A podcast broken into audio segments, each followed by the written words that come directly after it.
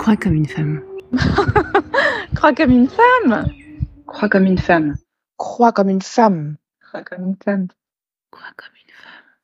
Crois. Crois comme une femme. Bienvenue à toi sur Crois comme une femme, le podcast où on discute entre sœurs de foi de nos doutes, nos interrogations sur des concepts, des principes ou des injonctions qu'on a entendus ou qu'on nous a appris sur le statut de la femme musulmane. Toutes ces petites phrases qui font un pincement au cœur ou créent un malaise qu'on s'est dépêché d'étouffer. Ici, le malaise, on lui fait place. On y met des mots et on en discute ensemble pour le dissiper sainement, pour que chacune de nous soit une musulmane épanouie dans sa foi et parfaitement en paix avec ses valeurs. C'est dans cet esprit de sororité et de bienveillance qu'on a eu l'idée de lancer ce podcast. Moi, c'est Asma, je suis médecin, j'aime beaucoup voyager et j'aime beaucoup tester plein de nouveaux plats. Je suis aussi mariée depuis bientôt 10 ans et maman. Moi, c'est Selma, mariée depuis bientôt 5 ans, maman également et passionnée par toutes les questions liées aux femmes et leur épanouissement aux différentes étapes de leur vie. On a vraiment hâte de plancher avec toi dans ce podcast sur toutes ces questions qui te trottent dans la tête et de revenir aux sources pour mieux y répondre. Alors, petit disclaimer avant de commencer. Ici, on prétend pas être des experts du Coran, du Hadith ou d'autres sciences religieuses. On donne aucune fatwa, aucune leçon islamique. À travers ce podcast, on veut juste créer un espace de discussion entre femmes où on se parle d'égal à égal, de sœurs qui se veulent du bien, de nos questionnements, nos expériences qui résonnent ou non avec les vôtres, ce qu'on a pu trouver en cherchant des réponses et qui a apaisé nos cœurs et surtout nous a rapprochés du Créateur. On partage nos sources en description de chaque épisode et on vous invite à les prendre comme des pistes de réflexion que vous allez approfondir de votre côté. Alors, on a discuté dans le premier épisode de l'équilibre homme-femme dans le couple et du fait que l'idée répandue que la femme doit obéir à son mari n'a pas de solide fondement dans les sources religieuses en rappelant les responsabilités que Dieu a attribuées aux hommes et comment il décrit les épouses pieuses. Dans le deuxième épisode, on a discuté de la place que laisse l'islam aux femmes et comment au cours de la vie du prophète sallam, elles ont été encouragées à exprimer leurs divers talents et contribuer pleinement à la société, y compris dans la sphère commerciale et militaire. Dans ce troisième épisode, qui est particulièrement dense, je dirais, euh, qui n'a pas été facile à, mettre en place, mais qui j'espère vous, vous trouverez super intéressant parce qu'il aborde vraiment pas mal de problématiques euh, de notre époque. Donc, on va se demander quels sont exactement les rôles de l'homme et de la femme dans le foyer. Euh, particulièrement pour que la femme elle puisse participer pleinement à la société en suivant le modèle des sahabillettes qu'on a évoqué dans l'épisode précédent, tout en étant une bonne mère de famille et une bonne épouse selon les valeurs islamiques. Là, dit comme ça, ça paraît euh, être un numéro d'équilibriste impossible et c'est source de beaucoup d'interrogations et d'injonctions contradictoires entre ceux qui disent c'est impossible, ceux qui disent bien sûr que oui, euh, qui sacrifient une part ou l'autre. Donc nous, on cherche vraiment à comprendre est-ce qu'il y a un juste milieu à tout ça? Et si oui, comment, euh, comment y arriver? Euh, et en fait, ce que ça va demander, c'est de prendre du recul sur nos vies d'aujourd'hui et d'être vraiment prêts, tous, hommes et femmes, à remettre en question certains aspects de la société et faire les ajustements nécessaires pour trouver un équilibre sain le problème ou les problèmes de notre société actuelle, c'est qu'on trouve trois courants qui sont vraiment un peu exclusifs. Euh, le premier, on pourrait le résumer en disant ceux qui poussent leurs filles, enfin les jeunes filles, les femmes, à faire des études à tout prix, à les finir entièrement, à trouver un travail, euh, s'insérer dans le milieu professionnel et commencer à construire leur carrière avant de se marier, euh, avant de penser euh, à, à, fonder une famille, pour assurer leur ascension sociale. et ça, ça peut être au détriment en fait d'opportunités de, de fonder une famille. Le deuxième, euh, c'est ceux qui disent à leurs filles, euh, aux femmes, d'oublier les études et le travail, hum, parce que sinon elles se marieront jamais, euh, que c'est incompatible et de se focaliser sur le fait de fonder une famille et d'avoir des enfants et que ça, ça devrait être leur priorité. Et ça, on le voit en fait autour de nous euh, de manière pratique, ça mène à beaucoup d'autres difficultés. Au-delà du fait que euh, c'est pas forcément ce que euh, la fille ou la jeune femme en question veut. Et du coup, il va y avoir un, un manque d'épanouissement en fait, avec beaucoup de conséquences sur elle et également sur sa famille. enfin, le dernier, on pourrait le résumer en disant que c'est ceux qui veulent que leur fille combine en fait les deux premiers donc qu'elle soit sur tous les fronts, euh, un peu Wonder Woman, donc euh, à la fois euh, éduquée et on fait les études les plus poussées possibles, réussissant dans le milieu professionnel avec une carrière prestigieuse, mais aussi une épouse et une mère exemplaire, mais tout ça sans forcément en fait leur leur fournir le soutien et l'aide concrète en fait, comme si c'était possible en fait, qu'il fallait, qu'il y avait qu'à faire. Donc voilà. Euh, et euh, en fait, en, constatant en fait euh, ça, on s'est dit, euh, ben en fait, comment est-ce qu'on peut déconstruire ça Et est-ce que, comme tu disais, Selma, est-ce qu'il n'y a pas une quatrième voie? Avant de déconstruire tout ça ensemble et plonger dans notre trouvailles, on va d'abord écouter ce que ce sujet vous a inspiré. On va écouter euh, une auditrice qui a voulu rester anonyme, euh, aussi Sarah qui nous partage un peu ses réflexions sur le sujet, et enfin, Nadia, qui est sophrologue et qui a pu discuter de certaines de ses problématiques avec ses patientes. Et c'est un retour particulièrement intéressant.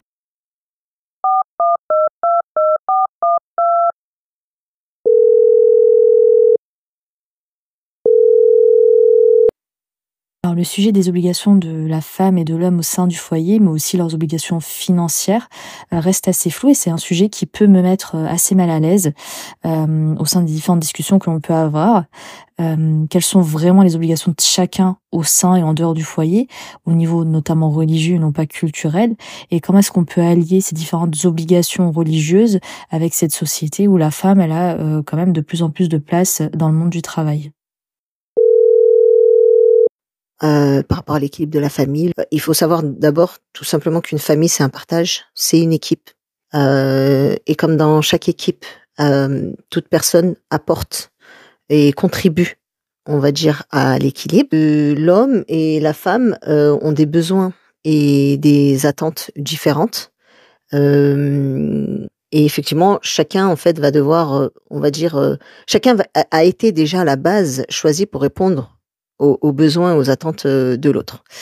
Et donc, euh, pour moi, euh, oui, il, est essentiel en fait d'être sensible aux attentes de l'autre. mais c'est vrai qu'il y a quelque chose au niveau, enfin, c'est un peu un paradoxe. je me souviens d'une histoire d'une fille de 20 ans qui qui demandait si elle devait, elle avait le choix entre aller se marier et ou plutôt continuer ses études de médecine. Et c'est vrai que toutes les sœurs l'avaient bombardé de messages en disant mais mais non, ma sœur, c'est mieux pour toi de rester dans ton foyer, etc. Oui, mais c'est un paradoxe parce qu'en fait, vous êtes les premières à demander des, femmes médecins, les premières à demander bah, des gynécos, euh, des pharmaciennes euh, et des coiffeuses. Moi, je suis coiffeuse. Et, euh, et du coup, euh, c'est vrai que on, on, tient une. En fait, on doit être formé pour servir au mieux la Ouma. Et et donc, euh, du coup, euh, si euh, cette femme peut, pour moi, une femme peut étudier afin derrière soit de travailler à son domicile où elle est le mieux préservée, ou travailler au sein et servir les femmes, oui, euh, ça, c'est par rapport aussi, à, par exemple, à un vécu euh, qui est, euh, moi, j'ai eu une maman qui travaillait H24, qui n'a pas eu la chance d'avoir un, un monsieur qui travaillait. Et, euh, et donc, c'est vrai que pour moi, ça a été une, une chance de pouvoir rester à la maison pendant que monsieur travaille, pendant que, bah, clairement, monsieur se fatigue. mais alors, après, je peux pas me comparer vraiment à une personne en totalement une, femme au foyer euh, à qui euh, c'est imposé. Euh, moi, c'était c'était un choix. J'ai trois enfants. J'ai toujours fait la coiffure à domicile, donc j'avais un revenu. Mais quand même, euh, je je, faisais de, mes enfants et de mon foyer ma priorité. Et, et c'est pour ça que finalement, l'argent passe au second plan dans, ces cas-là. Euh, parce que quand vous cultivez, vous, quand vous cultivez seulement bah, l'amour, la, la miséricorde dans le couple, dans le foyer, Euh, vivre, ah oui, et ne rien, euh, comment dire, malgré qu'on a de, de, de l'attente, on connaît aussi la capacité de l'autre, on apprend à avoir les langages aussi de, de différents, peut-être parfois différents d'une d'une autre. Euh, et, et, donc voilà, c'est vrai qu'après vous avez des couples, c'est vrai que c'est un peu mathématique. Euh, vous avez euh, une personne qui donne tant de son énergie pour que ça tienne, alors qu'en face, elle a quelqu'un qui, en face, ne donnera rien. Et effectivement, là, ben, on parle d'équilibre. Et là, cette personne, ben, elle donne plus que ce qu'elle reçoit. Donc, euh, c'est là où les gens ressentent du monde. Euh, après, c'est vrai que moi, je suis coiffeuse, j'en ai entendu un des discours. Les femmes, je suis tout le temps en contact avec elles. Et pour le coup, euh, c'est vrai que les femmes les plus épanouies que j'ai pu coiffer, ben, c'est bien celles qui sont à la maison. Par choix, hein mais euh, voilà, qui sont à la maison, dont le mari euh, reconnaît euh, sa contribution, donc du coup qui n'est pas financière et qui respecte bah, que chacun respecte en fait les rôles de l'autre et répond aux besoins de l'autre. Voilà. Alors, je trouve ça super intéressant, la manière dont vous formulez la question, dans la mesure où vous venez fusionner les termes euh, du champ professionnel au champ personnel. Euh, alors que moi, ce que, ce que j'observe dans, dans ma pratique en tant que sophrologue, c'est que euh, souvent, c'est plutôt une opposition euh, du sacré et du séculier, à savoir euh, si j'aime mes enfants, je reste à la maison, euh, ou à contrario, pour moi, réussir ma vie, c'est être épanoui dans mon boulot comme si quelque part, euh, le fait de devenir mère exigeait le sacrifice d'une part de soi. D'où l'émergence en fait de ces superwoman là qu'on voit arriver euh, de plus en plus, euh, ces femmes qui se doivent de réussir leur carrière professionnelle tout en cultivant à côté leurs amitiés, tout en restant en forme, elles font du sport, elles s'entretiennent, elles continuent de prendre soin euh, de, leur mari, de la famille de, du mari, euh, et tout cela bien entendu sans renoncer pour autant euh, à leur rôle de maman dévouée, de femme au foyer permanente. Et là, on va pas se mentir, on crée les ingrédients parfaits pour la surcharge à la fois physique et mentale que, que les mères ont bien évidemment beaucoup de mal à supporter. Alors que finalement, si euh, je l'observe du point de vue de l'enfant, qu'est-ce que l'enfant a besoin, lui, véritablement, pour son développement physique et psychique? Eh ben, c'est de grandir auprès d'une maman heureuse. C'est ça pour lui une bonne maman. Donc si pour moi être une maman heureuse, euh, bah, c'est d'être disponible pour mes enfants au sein de mon foyer 7 jours sur 7, c'est ok. Et à contrario, si pour moi être heureuse, euh, c'est pouvoir euh, interagir euh, dans le milieu professionnel, c'est ok aussi en fait. Le plus important, c'est vraiment de pouvoir entretenir des discussions à ce sujet-là avec son futur conjoint, son futur mari, afin de s'assurer que les désirs concordent à ce niveau-là. si vous avez, si on a la même conception de la famille, du travail, et ce afin de préparer au mieux, en tout cas, l'arrivée des enfants. Donc pour résumer, je dirais qu'il n'y a pas de bon ou de mauvais choix en réalité. Il y a ce que je suis, euh, ce que je désire, et euh, ce avec quoi je suis le plus aligné euh, en fonction de mes valeurs. Et ce faisant, on peut renoncer à une bonne partie de la culpabilité qui, pèse sur beaucoup de femmes. Et on contribue ainsi à déconstruire toutes ces injonctions qui pèsent là encore sur l'image de ce que devrait être une bonne mère.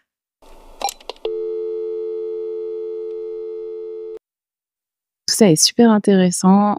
Moi, je, m'identifie un peu plus à, l'auditrice qui nous partage son, malaise par rapport à ces questions, dans le sens où j'avais vraiment pas de réponse au début. Avant de creuser ce sujet, j'étais plutôt en mode euh, Ok, c'est très difficile, ça a l'air impossible, je sais pas où est la balance.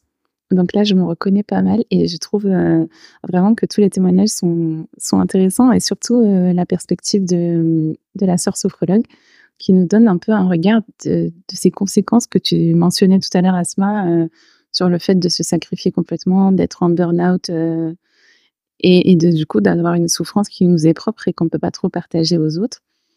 Euh, alors, pour commencer à répondre à, à ce questionnement, de savoir existe-t-il un équilibre, comment l'atteindre, euh, j'aimerais bien revenir sur, euh, sur un point particulier. Donc oui, on a déjà établi dans l'épisode précédent, que je vous invite à écouter si ce n'est pas déjà fait, que les femmes depuis l'époque des Sahabiyyettes prenaient pleinement part aux activités de la société. Donc elles exprimaient totalement leurs talents, elles étaient présentes à différentes sphères, etc., jusqu'au champ de bataille. Mais en lisant différentes sources pour préparer cet épisode, je suis tombée sur euh, un argument qu'on entend fréquemment sur la femme et son foyer, que j'ai trouvé important de déconstruire pour vraiment solidifier pour de ce point dans l'esprit des plus sceptiques et introduire le sujet en parlant de la place de la femme en société et son rapport au travail. Vous avez peut-être euh, vous aussi déjà entendu d'hommes et de femmes que la femme est mieux chez elle. D'où vient cette idée? Ben, Généralement, ceux qui l'avancent, y compris les imams, les représentants religieux, ils la dérivent du verset 33 de Surat al-Ahzab, les Kohanisés, Surah 33 aussi. La ayah commence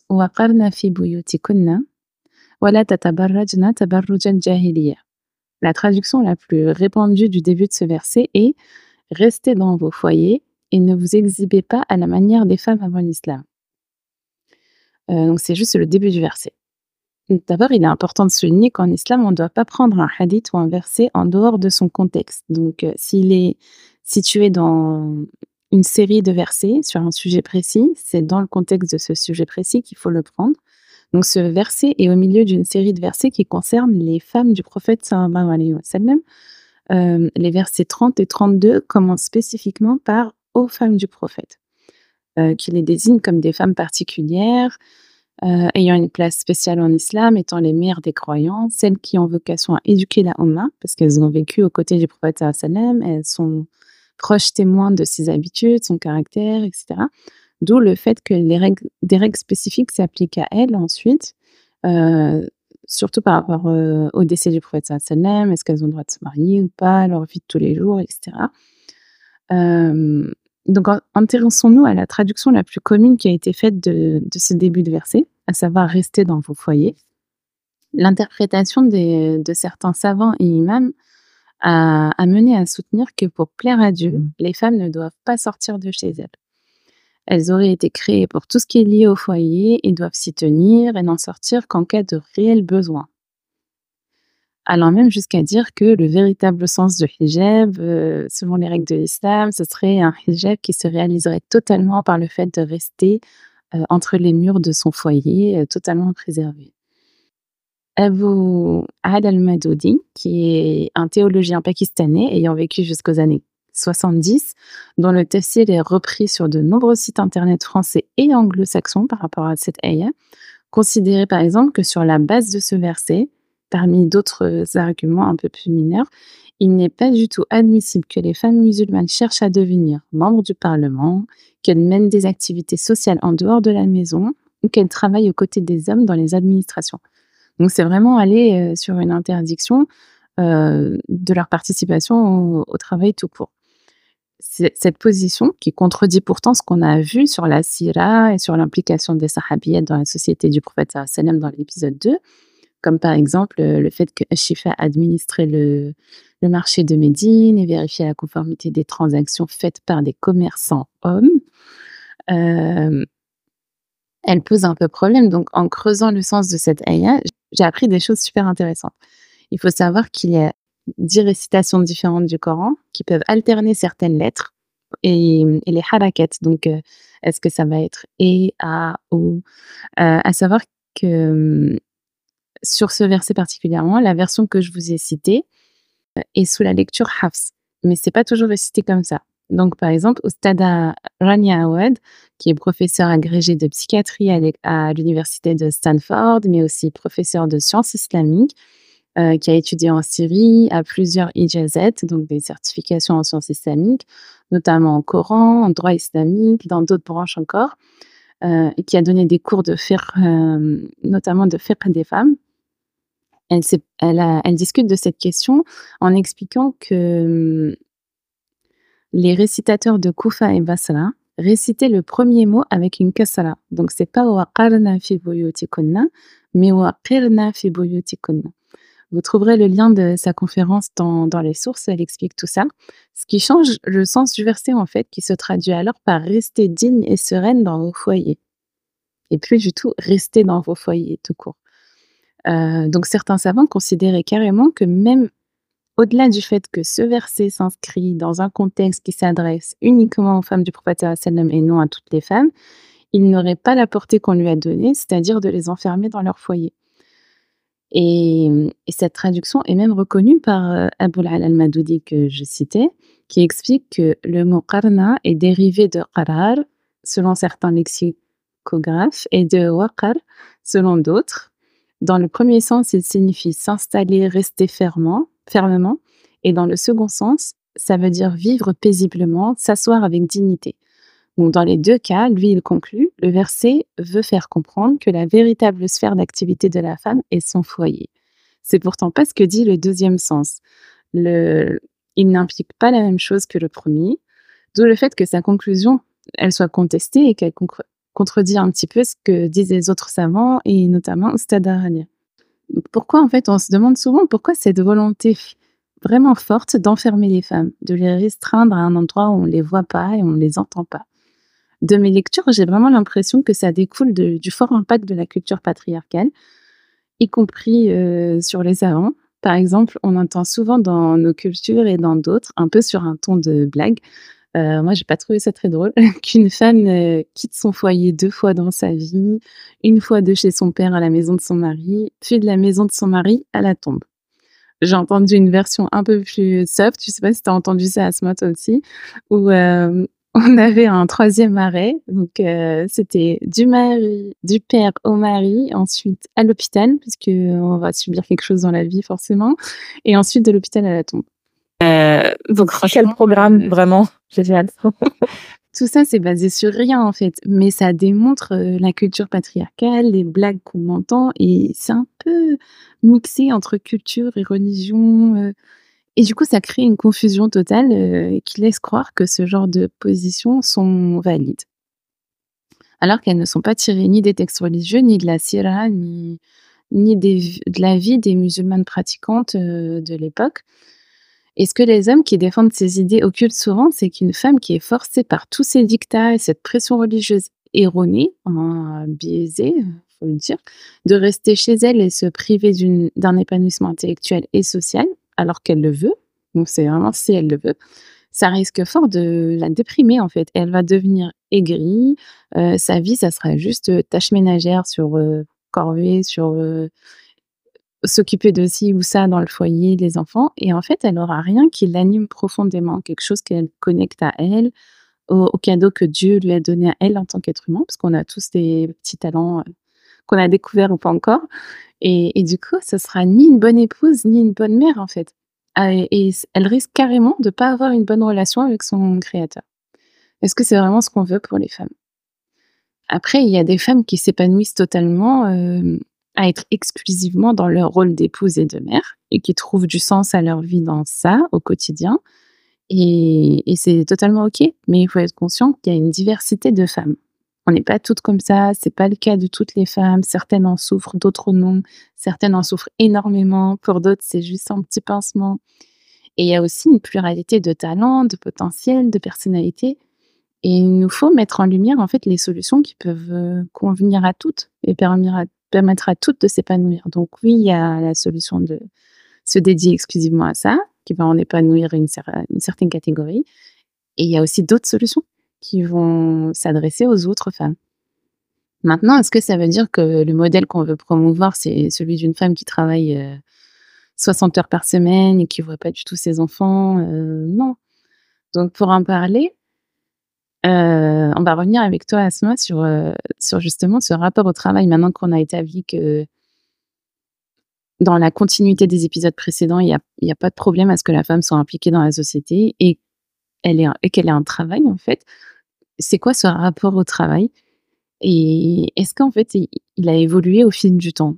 De ce qu'on a discuté, j'ai l'impression qu'il a beaucoup évolué et qu'il nous faut prendre maintenant un peu de recul et avoir un regard critique sur ce qu'il est devenu. Pourquoi aujourd'hui euh, il est l'élément central de notre identité Est-ce que c'est une bonne chose? Mmh, C'est un peu ce que ce que j'ai voulu creuser effectivement.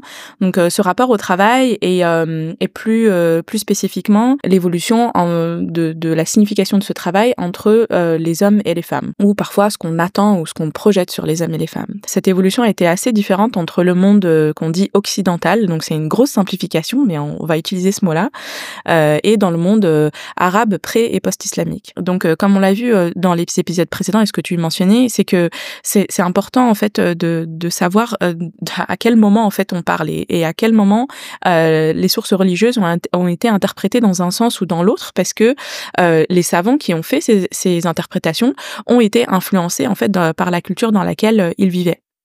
Euh, et au-delà de ça, cette évolution, elle explique en grande part, ou en tout cas en partie, les problèmes qu'on rencontre aujourd'hui pour équilibrer ben, vie professionnelle, vie personnelle. Donc, je suis partie du 5e siècle parce que euh, c'est juste avant l'avènement de l'islam, euh, jusqu'à nos jours et je vais commencer par le monde arabo-musulman. Donc, euh, avant l'arrivée de l'islam, la société arabe, elle était principalement tribale et elle repose sur euh, des économies euh, pastorales, agricoles, commerciales.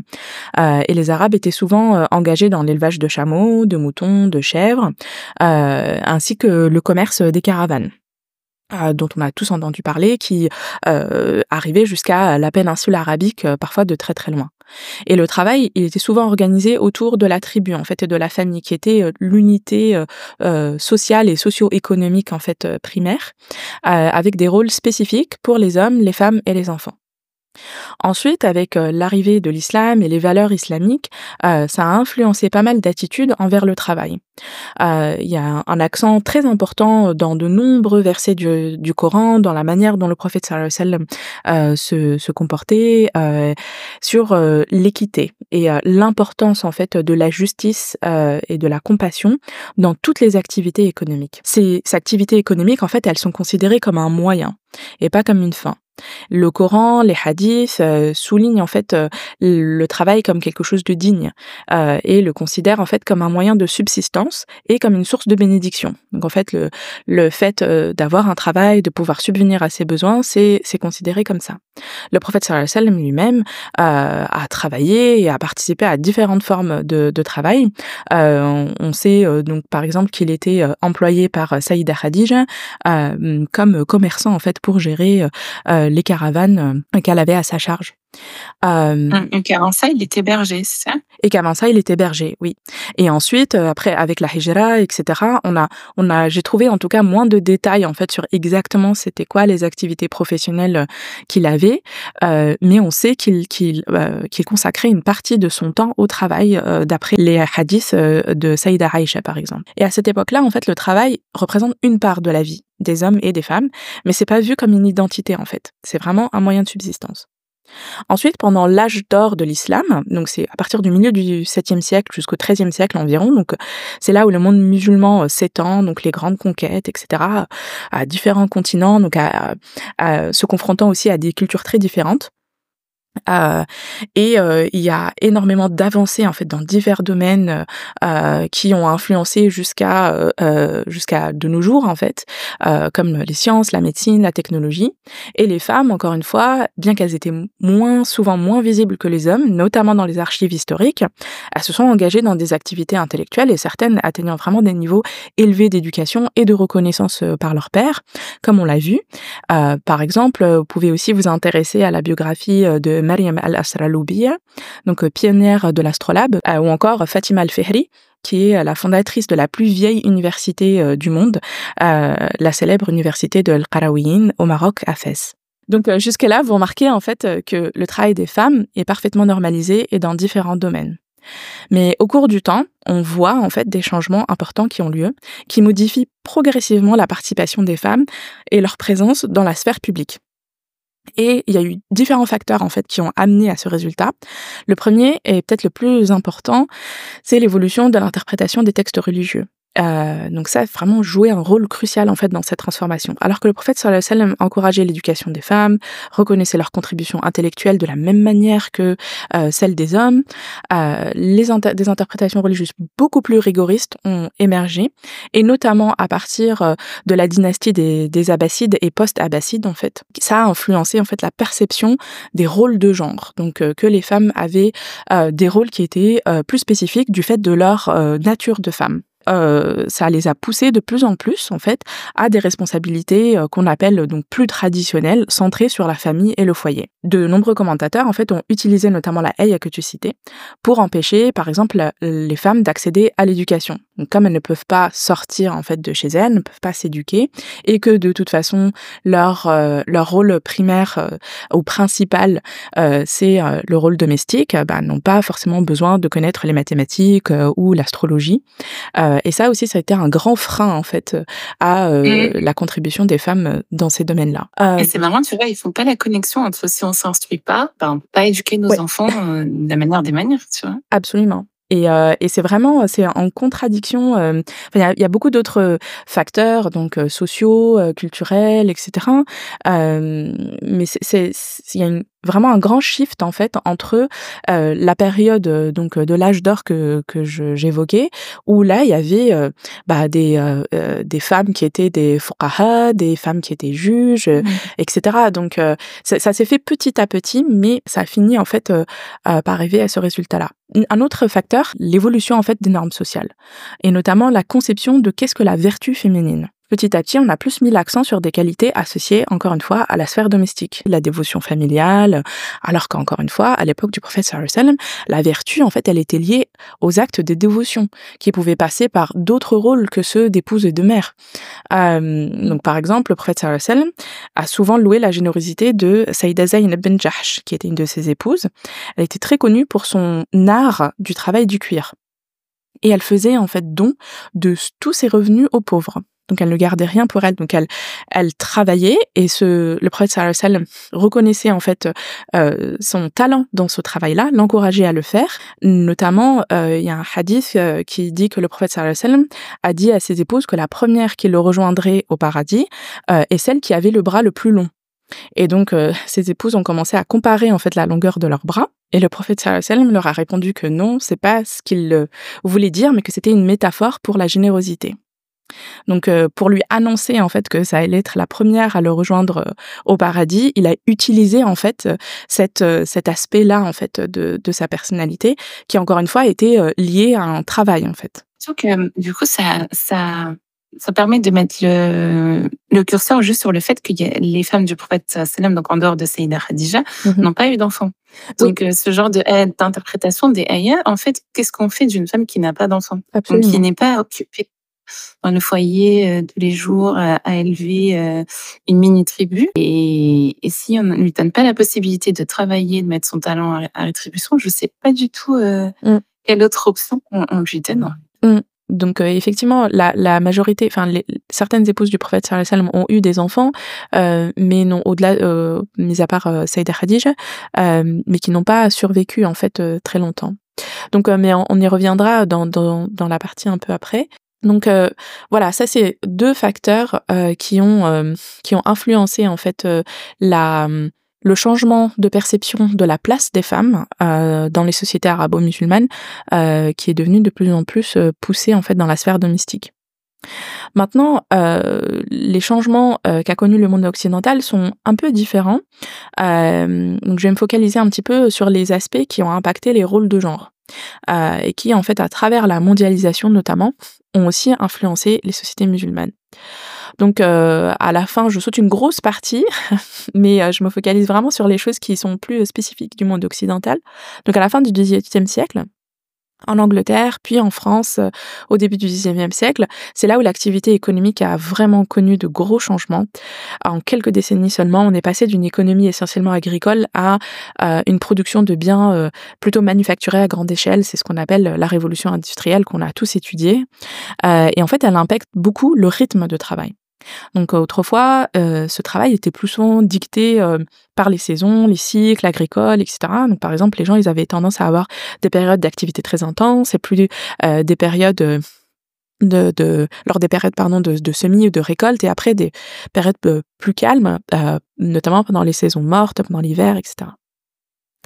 Alors que avec euh, l'avènement des usines, des mines, qui sont devenus les lieux de travail prédominants, ben en fait ce rythme de travail il était maintenu pendant toute l'année en fait la division du travail est devenue aussi beaucoup plus prononcée, avec euh, un travail qui est souvent séparé par genre. Donc les femmes étaient plus généralement employées dans les filatures textiles, qui demandent plus de dextérité, des doigts plus fins, etc. Et c'est à cette époque que le capitalisme devient vraiment le modèle économique dominant en se basant en fait sur les possibilités technologiques euh, avec euh, apportées par la révolution industrielle. Ensuite, pendant les deux guerres mondiales, du coup, ça me donne juste cette image que c'est en fait produire plus, toujours, constamment. Et en fait, pourquoi euh, parce que c'est possible. Et vraiment, euh, c'est c'est vraiment ça en fait. Euh, alors que, hum, enfin, c'est vraiment en contradiction aussi avec nos, nos valeurs islamiques parce que ça ça a pas vraiment de sens en fait. Enfin, ça, le, le, travail devient une fin en soi. La le fait de produire devient une fin en soi, alors que d'après les valeurs de la religion musulmane, c'est un moyen en fait. C'est pas une fin.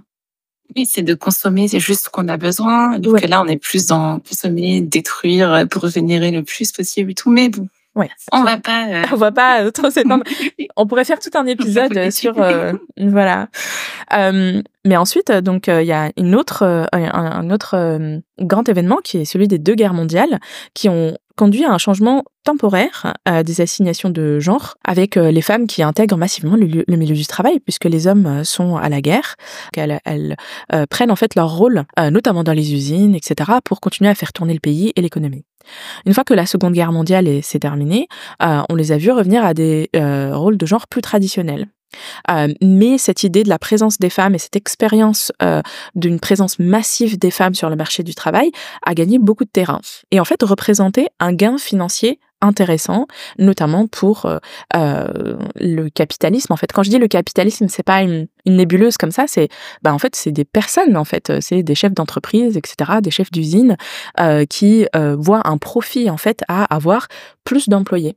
Euh... Bah, je suppose que c'est l'État aussi, parce que du coup, tu as toute une autre partie de la population qui maintenant va payer des impôts. Absolument. Et oui, oui c'est vraiment pas, c'est pas négligeable. Donc euh, voilà, c'est ça, ça, ça correspond plus à une logique en fait économique plutôt qu'à une logique de justice.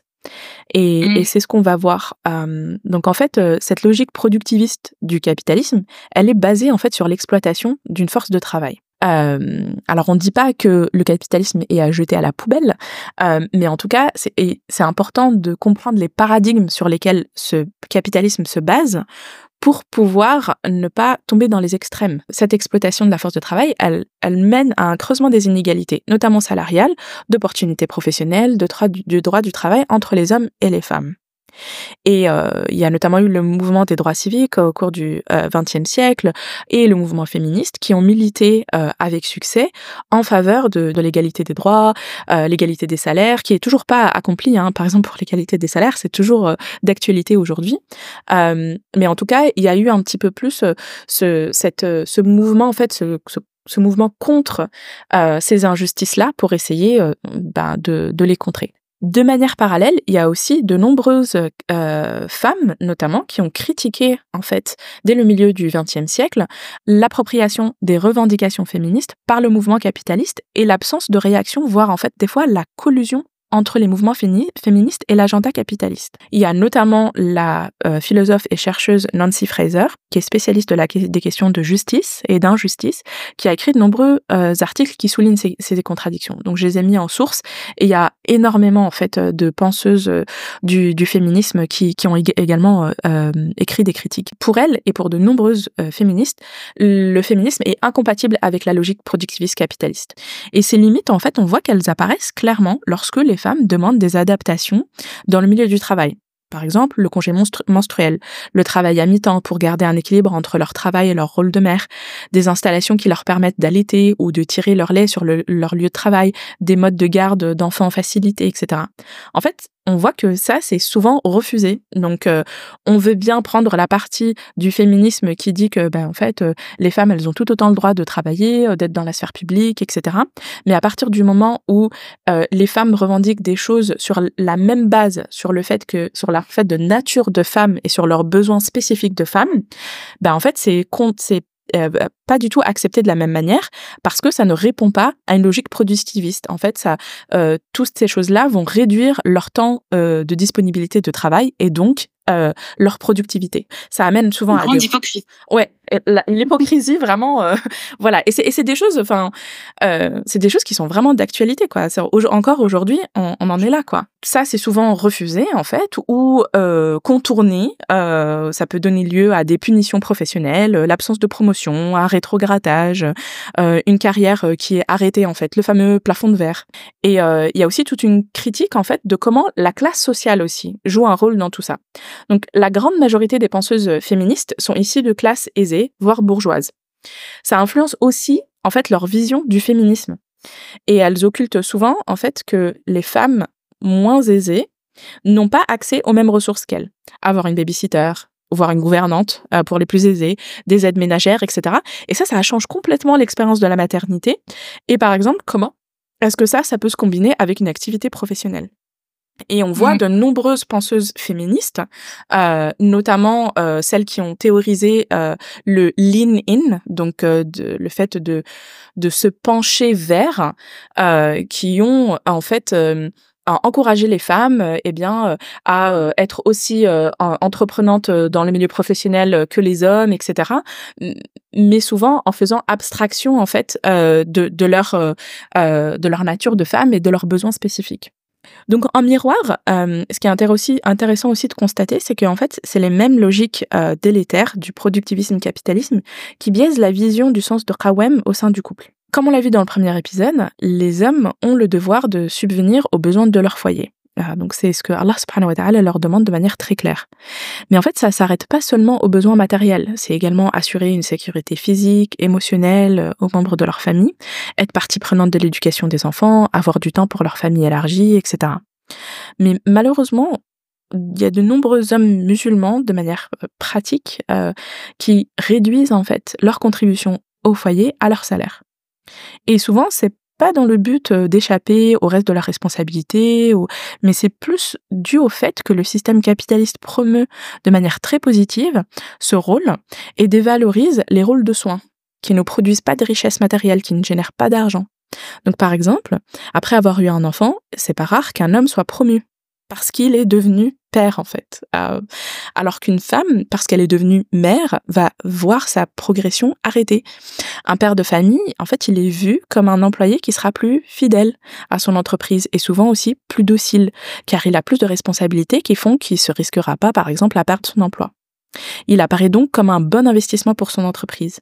Et c'est là où je trouve c'est très pervers parce que en fait c'est quelque chose qui est euh, projeté de manière très positive sur les hommes, mais qui en réalité les utilise en fait d'une certaine manière. Et en revanche, dans la, dans la vision capitaliste genrée et étanche en fait de la répartition des rôles au sein de la famille, qui est quelque chose de très utile du coup pour le productivisme capitaliste, ben, la femme, elle va être moins présente car c'est elle qui va devoir assurer la majorité du travail domestique, récupérer les enfants de l'école, s'absenter lorsqu'il y a un enfant qui est malade, systématiquement prendre des congés pendant les vacances scolaires, etc.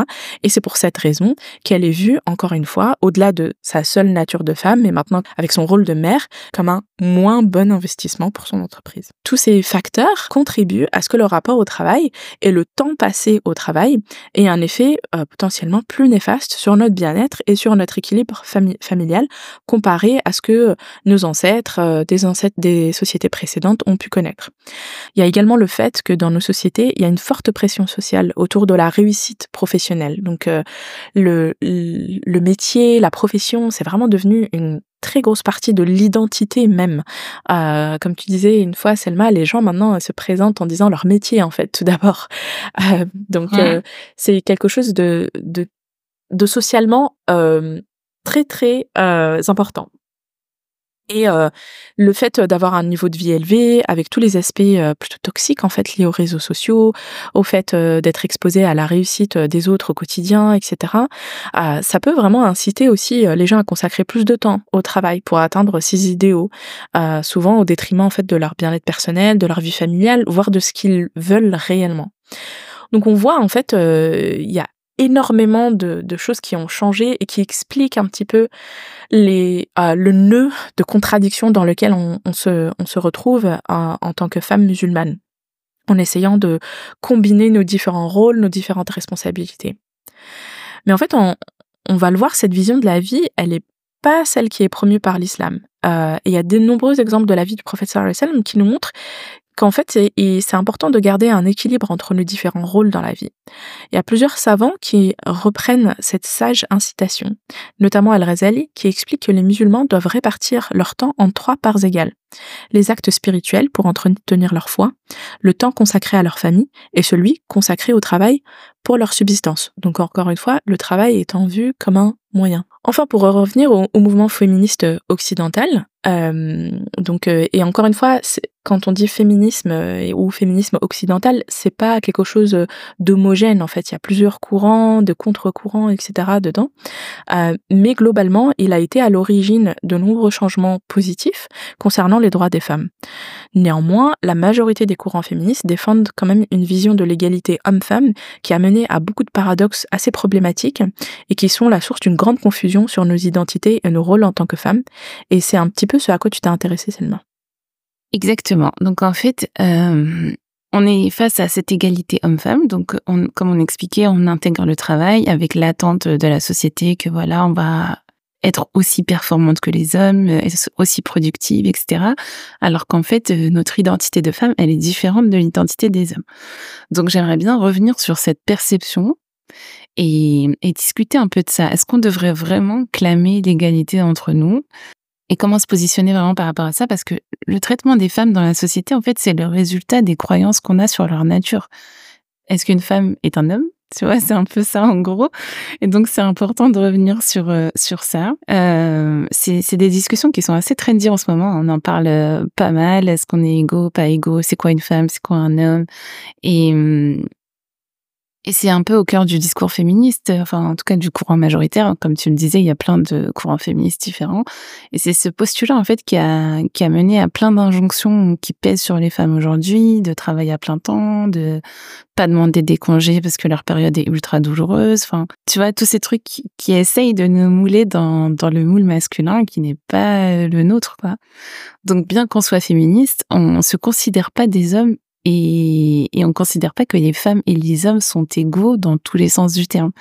Et, qu'il n'y a pas de différence entre eux, qu'ils sont tous les deux sur la même ligne de départ dans la vie, euh, parce que c'est tout simplement pas vrai en fait et c'est pas ce que dit l'islam. Je voudrais plutôt parler d'équité dans la manière de traiter les deux genres, c'est-à-dire comment euh, équiper les deux genres selon leurs besoins respectifs pour les mettre sur euh, une ligne de départ où ils ont les mêmes chances de réussir il y a un terrain où l'islam reconnaît l'égalité parfaite. Ça existe. Et, euh, c'est le terrain spirituel. Donc le Coran et la Sira du prophète sallam affirment que les hommes et les femmes sont égaux devant Dieu, sur le plan de leur potentiel de développer une relation profonde avec lui et gagner sa satisfaction. Donc le, le récit coranique du début de l'humanité, par exemple, ne blâme jamais la femme, contrairement à ce qu'on retrouve euh, dans le récit chrétien qui parle de péché originel, par exemple, alors que hum, les éléments de base de l'histoire dans le, jardin d'Éden sont essentiellement les mêmes dans la Genèse chrétienne et, dans le Coran. Mais nous, il, est nullement dit que Ève a tenté Adam et que c'est à cause d'elle qu'il a désobéi à Dieu, etc. En fait, euh, en islam, Satan a trompé à la fois Adam et Ève pour qu'ils mangent le fruit. Ils sont ensuite tous les deux blâmés pour leur erreur. Et le Coran utilise spécifiquement la forme linguistique duale pour s'adresser à eux deux. Tous les deux sont pardonnés lorsqu'ils demandent la miséricorde de Dieu et les hommes et les femmes sont égaux en responsabilité spirituelle et en capacité de pécher ou non en fait. Donc euh, dans l'élévation spirituelle, ils ont les mêmes chances auprès de Dieu. Ils peuvent atteindre les mêmes degrés de de paradis, ils ont les mêmes récompenses, les mêmes possibilités de se rapprocher de lui. Après, ils n'ont pas les mêmes actions à travers lesquelles le faire, par exemple. C'est-à-dire que les femmes, la femme, elle a certaines règles qui s'appliquent à elle selon ses phases de vie, comment elle peut être récompensée de cette manière ou l'autre. Et c'est là qu'on retrouve aussi un peu ce principe d'équité. Mais en tout cas, sur la règle principale de est-ce qu'on est égaux devant Dieu, est-ce que Dieu nous voit au-delà de nos genres? Oui. En dehors donc de ce plan spirituel, les hommes et les femmes sont différents biologiquement et psychologiquement. C'est une réalité indéniable scientifiquement qui va au-delà des différences évidentes de, d'organes euh, sexuels. Les différences biologiques englobent tout des disparités de la taille, euh, de des changements de l'espérance de vie moyenne qui est plus longue chez les femmes, en passant par des risques de contracter certaines maladies, comme le risque euh, d'Alzheimer, qui est plus élevé chez les femmes, alors que le risque de Parkinson est plus élevé chez les hommes. On a aussi euh, une différence dans la prédominance de certains types de personnalités les femmes sont plus, enfin, mieux que les hommes pour avoir des traits d'agréabilité. Donc, on parle de politesse, de compassion, d'empathie, etc. Alors que hum, il y a des différences dans les processus socio-cognitifs. Les femmes surpassent généralement les hommes dans la reconnaissance des émotions, la prise de recul, d'autres composantes de l'intelligence émotionnelle. Donc, dans leurs atouts psychologiques, leur manière d'approcher certains événements de la vie, de percevoir l'autre, il y a des différences qui sont du coup genrées par les scientifiques. Donc par conséquent, on n'aspire pas à l'égalité entre nous, mais, mais plutôt à une équité, c'est-à-dire une reconnaissance de ces différences-là. Qu'est-ce que c'est exactement l'équité? En fait, l'égalité homme-femme, ça consiste à avoir un traitement égal en termes de droits, de responsabilités et d'opportunités sur tous les plans. L'équité, c'est comme je disais tout à l'heure, c'est plutôt garantir l'égalité des chances aux deux genres en prenant en compte leurs particularités respectives et les paramètres qui peuvent limiter l'accès aux mêmes opportunités de l'un ou de l'autre. Les femmes, elles sont grandement perdantes en fait à demander l'égalité dans la sphère euh, maritale ou familiale. On ne veut pas être des hommes ni être traités comme des hommes parce que ce n'est profondément profondément pas ce que nous sommes et notre vécu, nos expériences de femmes sont différentes des leurs et nécessitent donc un traitement adapté à nos besoins de femmes. Par exemple, on peut parler juste de notre cycle menstruel, de tous les changements physiques et psychologiques qu'il implique chaque mois. C'est quand même énorme.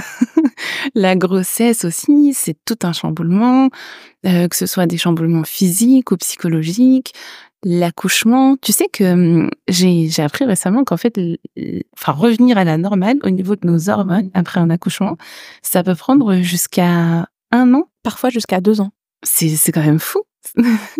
et après, du coup, ça dépend aussi de ton allaitement parce que si tu allaites pendant deux ans, eh ben tes hormones sont chamboulées pendant deux ans et ça a des implications euh, assez importantes dans dans ce que tu ressens, dans ton corps, dans plein de choses en fait. Donc ces modifications que subit notre cerveau quand on devient maman ou quand on passe à travers des phases comme la ménopause. En fait, il y a plein de choses qui impactent notre vie privée et publique euh, en tant que femme. Mais attention, en fait, dire que les femmes et les hommes ne sont pas égaux en dehors du plan spirituel, ça ne veut pas dire qu'il y en a un qui est au-dessus de l'autre. Euh, par exemple, que celui qui est plus constant est mieux que celui qui est cyclique. C'est juste que les deux sont complémentaires dans leurs différences. C'est-à-dire qu'on a besoin des deux pour enrichir la société d'une certaine manière, tout comme on a besoin des deux pour euh, apporter certaines choses et d'autres dans un foyer sain. Euh, Dieu dit par exemple euh, dans Surat An-Nisa, les femmes, c'est la Surah 4, verset 32, ne convoitez pas ce qu'Allah a attribué aux uns d'entre vous plus qu'aux autres, aux hommes la part qu'ils ont acquise et aux femmes la part qu'elles ont acquise. Demandez à Allah de sa grâce, car Allah, certes, est omniscient. Donc, tu vois, tout ça, ça dit, en fait, on ne devrait pas s'envier les uns les autres. On n'est pas dans une compétition entre nous deux.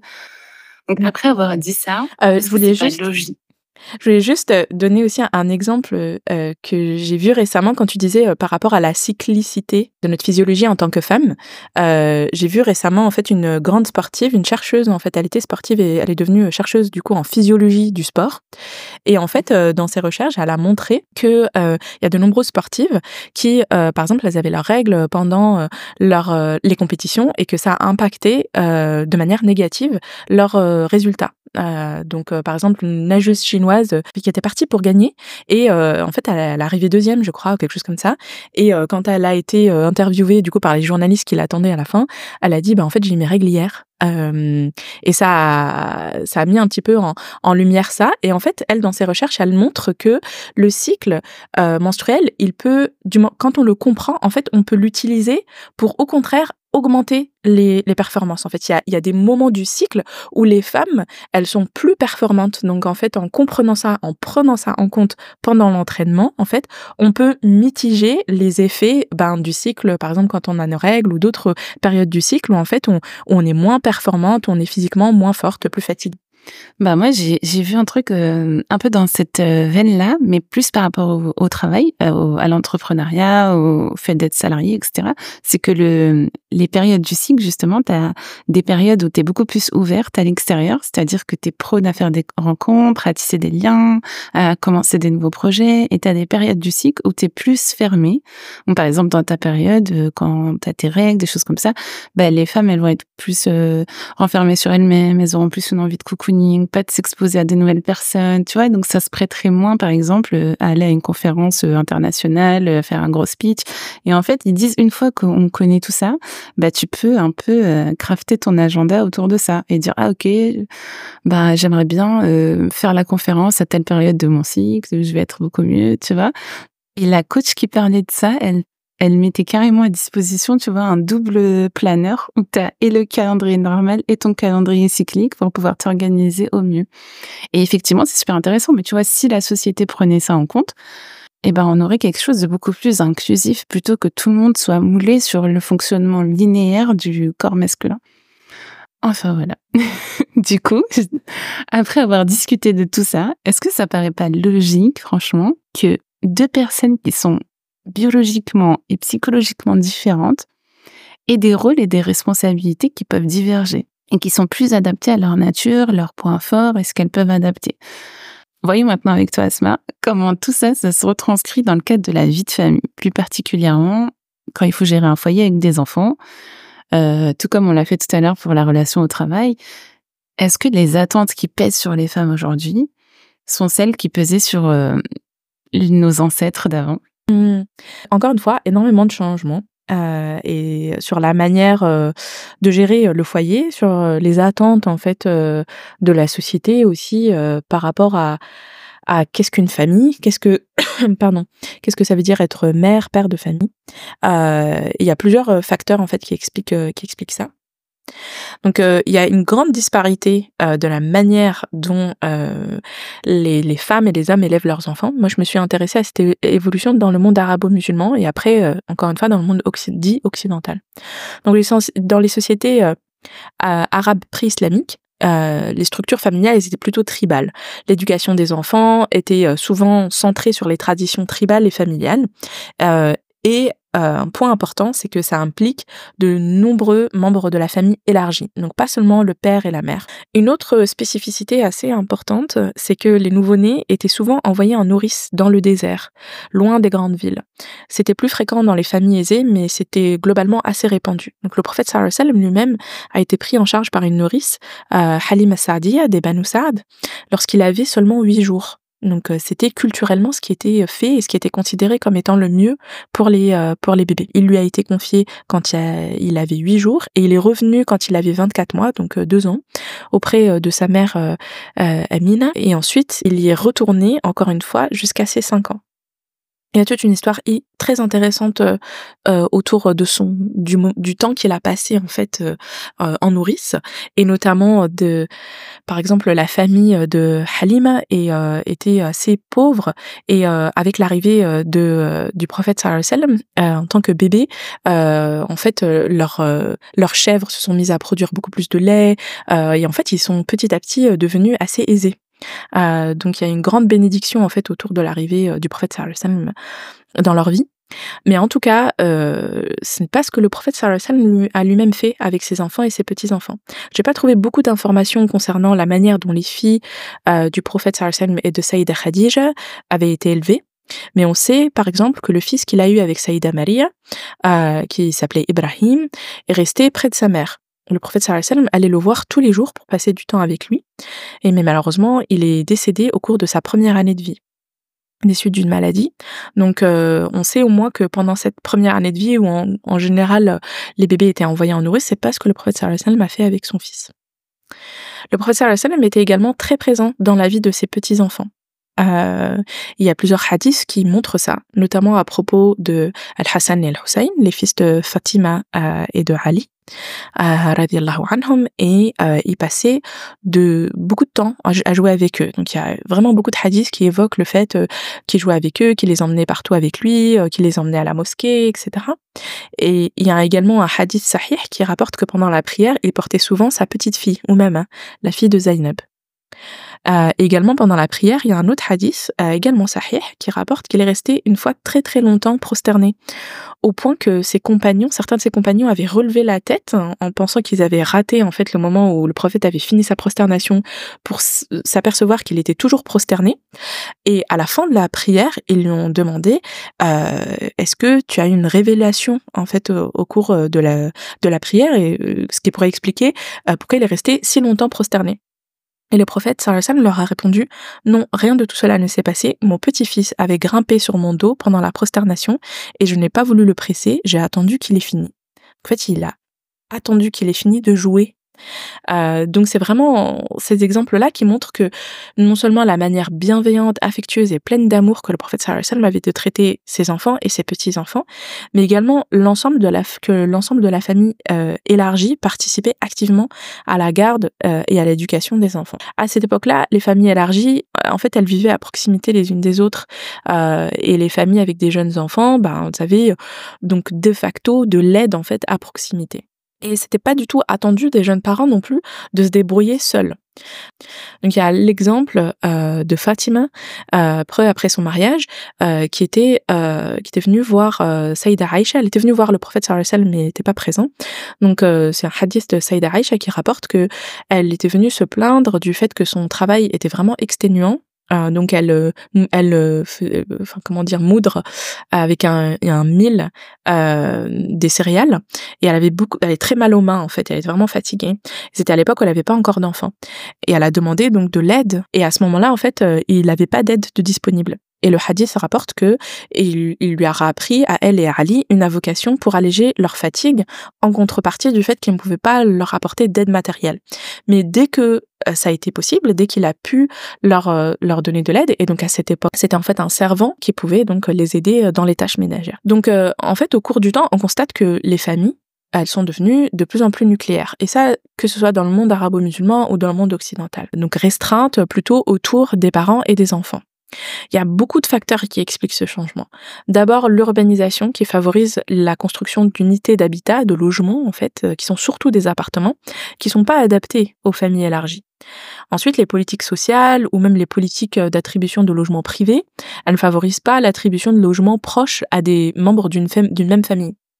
Ajouter à ça la mondialisation, le fait que les membres d'une même famille se retrouvent plus facilement un peu dispersés partout, euh, comparé à avant où euh, dans un même quartier en fait euh, c'était les mêmes familles, la même famille qui habitait de génération en génération. Donc euh, tout ça, ça a commencé, euh, encore une fois, si on revient euh, à, aux éléments historiques qu'on a cités un peu avant, euh, après la, seconde, la Seconde Guerre mondiale, euh, avec euh, bah, la- l'urbanisation, la mondialisation, etc. Et tous ces éléments-là font que pour les femmes, qui sont encore une fois celles qui socialement, socio-économiquement, culturellement, etc., sont celles qui sont de plus en plus poussées vers la sphère domestique, alors que les enfants, euh, en fait, c'est les enfants de l'homme, et de la femme, en fait, au sein du couple, c'est les femmes qui finissent par assumer la grande majorité du travail domestique, et en plus de ça, elles sont coupées de leur famille élargie pour toutes les raisons qu'on vient d'évoquer. Donc au total, euh, elles se retrouvent avec plus de responsabilités, moins d'aide. Euh, donc dans ce sens-là, oui, euh, par rapport aux, femmes, aux femmes d'antan, ben effectivement, on a moins d'aide. Il y a aussi un changement d'image de la femme idéale. Donc, par exemple, les, les sitcoms des années 50, donc c'est des séries télévisées qui deviennent très populaires à, ce moment-là, donc au moment où la télé se retrouve un petit peu dans tous les foyers. c'est des séries humoristiques sur la vie quotidienne. En fait, c'est une image de la féminité idéale, euh, qui est associée à la douceur, à la gentillesse de la femme au foyer, un peu la femme euh, qui reste toute la journée à la maison, euh, qui fait des gâteaux pour le goûter, etc. C'est un peu ça. Et c'est ça qui a été exporté en fait dans le monde entier par le biais non seulement de ces sitcoms, mais aussi du cinéma, pour qu'un peu tous les peuples et toutes les cultures puissent l'absorber. Et tout ça, en fait, ça a contribué à promouvoir aussi dans la société musulmane la distinction qu'on connaît aujourd'hui, ou en tout cas à l'ancrer encore plus, parce qu'on a vu qu'il y, a des facteurs euh, vraiment propres euh, aux sociétés musulmanes qui ont aussi euh, contribué à pousser les femmes dans la sphère domestique, mais ça, ce qu'on vient d'évoquer s'y est ajouté en fait. Et la distinction qu'on connaît aujourd'hui, donc entre le travail des femmes qui égale travaux ménagers et le travail des hommes, le travail à l'extérieur de la maison. Encore une fois, totale contradiction avec euh, ce que le prophète sallam lui-même faisait en fait et l'exemple qu'il nous a donné. Il n'a jamais spécifiquement approuvé cette distinction hum, et on sait par exemple que le prophète sallam lui-même euh, participait activement aux travaux euh, domestiques, à ce qui était nécessaire à la tenue du foyer en fait qu'on a évoqué l'éclatement de la famille élargie, l'enfermement dans une définition unique de la féminité, euh, et tout ça euh, a vraiment eu des conséquences assez tragiques en fait euh, pour les femmes. Le groupe de femmes et d'hommes source d'entraide se sont dissous et la réussite en dehors de la famille a été définie comme plutôt individuelle, stratégique et intelligente, tandis que la réussite au sein des familles est décrite comme plutôt sacrificielle, désintéressée et irrationnelle. Donc euh, c'est un peu ce qu'on attend des femmes, la dévotion absolue à, leur foyer. La nostalgie de cette famille traditionnelle s'est peu à peu aussi développée euh, et la plupart des gens en fait ont oublié ce qu'elle était en réalité, c'est-à-dire dans sa version originale étendue. C'est-à-dire que pourquoi est-ce que c'était devenu encore plus difficile euh, de s'occuper du foyer en ayant toujours 24 heures dans la journée, bah c'est aussi parce que euh, on, a des familles euh, réduites à, presque à peau de chagrin en fait, des familles très très nucléaires. Ah, et en fait, la manière dont on a essayé de, de, revenir à cette famille traditionnelle, ça a été de se contenter de pousser les femmes à redevenir exclusivement des femmes au foyer, au lieu d'essayer de, trouver plus d'aide ailleurs. Ouais. C'est euh, triste, mais en fait, c'est juste parce qu'on a abordé le problème sans prendre en compte toute sa complexité. Et en fait, au-delà de l'aide que les femmes avaient à travers leur famille élargie pour élever les enfants, il faut savoir qu'il y a d'autres aspects de la vie de maman où elles se sont retrouvées seules et privées du soutien précieux qu'elles qu'elles avaient avant et dont elles ont besoin. Je fais par exemple référence à la période de la grossesse, à l'accouchement, qui était euh, à l'époque des affaires de femmes et les femmes de la famille, les amis, les voisines, enfin les femmes s'impliquaient autour de la future maman pour l'accompagner au mieux, comme on voit un peu, tu vois, dans les films de l'époque où euh, on ferme la porte, l'homme ne rentre pas, il y a plusieurs femmes pour l'aider à accoucher, etc., tu vois. Et aujourd'hui, sans parler d'un cercle de femmes aussi étendu, Certaines femmes, elles n'ont même pas leur mère ou leur sœur euh, qui sont présentes à leur côté pour vivre ces moments-là et trouver du soutien. Et, ça, ça change tout pour une femme et ça crée un isolement problématique qui peut pousser à chercher une aide indispensable à l'extérieur, de façon rémunérée du coup. Euh, vous me direz qu'aujourd'hui, au moins, les papas sont beaucoup plus impliqués sur ces aspects pour contrebalancer un peu cette perte. Oui, c'est vrai, mais enfin, c'est loin de compenser complètement le soutien féminin dont on a besoin dans ces moments profondément féminins en fait. C'est de ce constat que sont par exemple nés de nouveaux métiers qui montrent clairement ce changement sociétal comme le métier de doula qui émerge en Occident à la fin du XXe siècle et en France. Sa définition, elle est apparue pour la première fois dans le dictionnaire en 2011. Une doula, c'est quoi? C'est une femme qui apporte euh, un soutien, un accompagnement moral et pratique à une femme enceinte ou au couple pendant la grossesse, la naissance et une fois que le nouveau-né est arrivé. Donc une doula, c'est pas, euh, elle a pas de fonction médicale en fait. Elle n'est pas thérapeute, elle n'est pas sage-femme.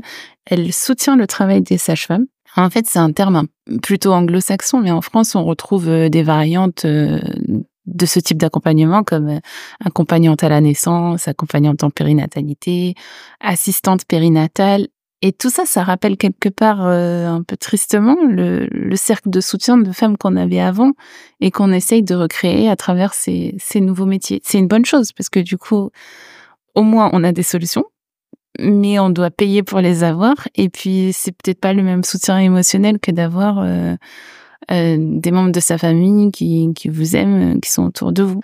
Bon, maintenant qu'on a vu euh, tous les changements euh, sociétaux qui ont augmenté la charge de travail domestique qui pèse sur les femmes et accru la difficulté donc de jongler entre ça, un travail à temps plein dans notre société moderne, avec l'exigence de performer comme un homme, euh, la question essentielle qui reste à se poser, c'est que dit l'islam dans tout ça?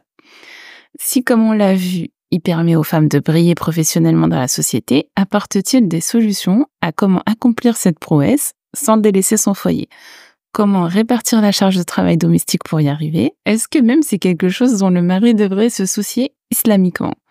Tu vois, ça c'est les questions euh, qui m'ont bien euh, trituré l'esprit. Et franchement, asseyez-vous confortablement. J'ai adoré creuser cet aspect. Le prophète sallam a enseigné le respect et la reconnaissance des femmes euh, à ses compagnons, et ce, même en dehors de la sphère familiale. Donc, au-delà du fait que le paradis est sous les pieds de la mer, euh, toutes ces choses-là qui ont permis de valoriser la femme. Euh, on en a parlé tout à l'heure dans les épisodes précédents de ces modèles de femmes brillantes euh, qui participaient à la société. on en a cité quelques-unes, chez Fa notamment. donc, on va pas revenir sur ça, mais les femmes, elles n'étaient pas limitées à leur rôle d'épouse, de mère, de fille dans la sphère privée. L'exercice de la fonction publique, de fonctions publiques importantes, peut également être considéré comme un moyen pour les femmes compétentes de réaliser leur potentiel et de profiter à la société en fait.